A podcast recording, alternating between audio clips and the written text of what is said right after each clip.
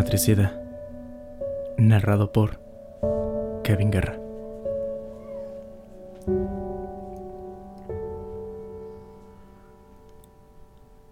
Sobre el banquillo gris del acusado se encuentra un hombre de mirar perdido y de ver su semblante entristecido, el corazón se siente apesarado. Hundido entre las manos la cabeza y sumido en el mar de sus sollozos ante la ley brutal y los curiosos que mofándose están de su tristeza. Grave y sereno el juez, fruncido el ceño, impasible, se encuentra en el estrado. Sin embargo, en la faz del magistrado se adivina un pesar jamás domeño.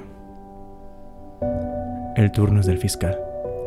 Con voz de trueno, ante la turba hostil de odio cegada, lanza su acusación de hiel cargada, cual lanza la serpiente su veneno.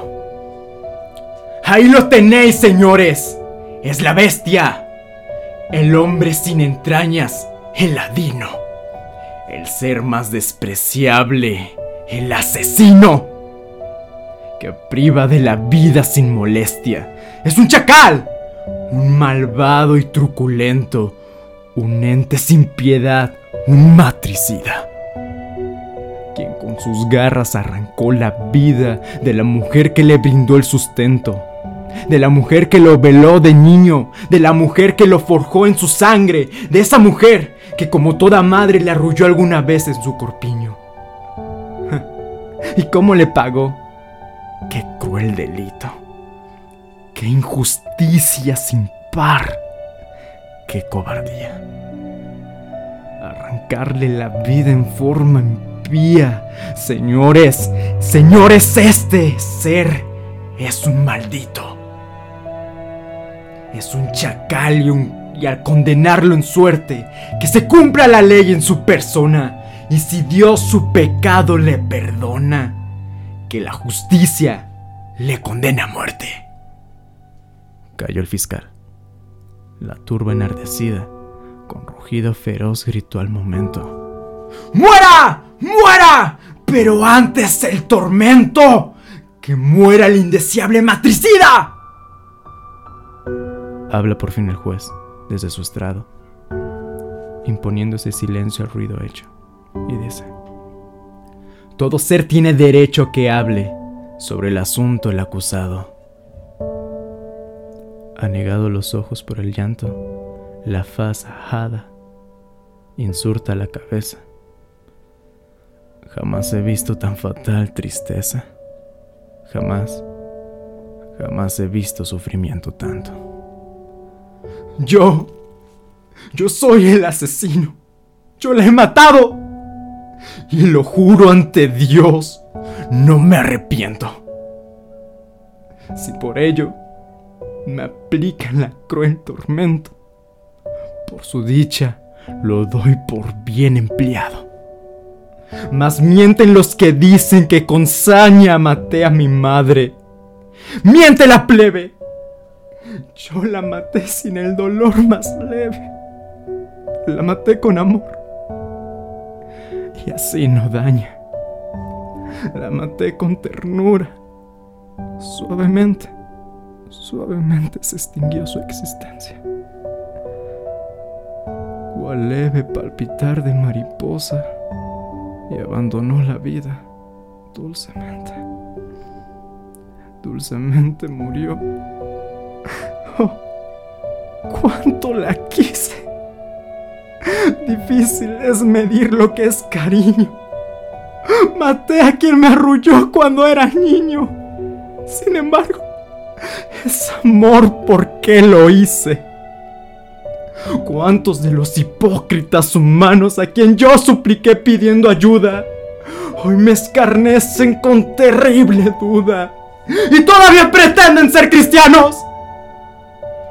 ¿Cómo sufrió mi madre? Pobrecita. Con atroces dolores en el pecho, implorándole a Dios desde su lecho sufriendo aquella enfermedad maldita. Jamás he de olvidar aquella noche. Jamás. En que gritando de dolor me dijo, Mátame por piedad. Mátame, hijo.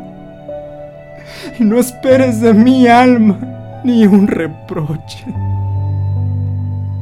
Yo bendigo tu mano, hijo de mi alma, mátame ya y dame sepultura. Yo bien sé que mi mano tiene cura. Mátame por piedad, dame la calma.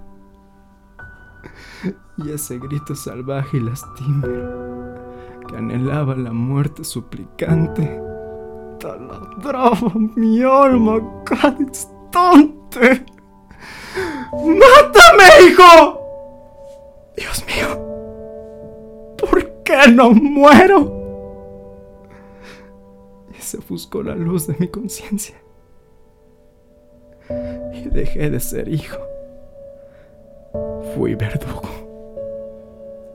Le arranqué el sufrimiento, el yugo. Yo le quité, señores, la existencia. Lo demás ya lo saben.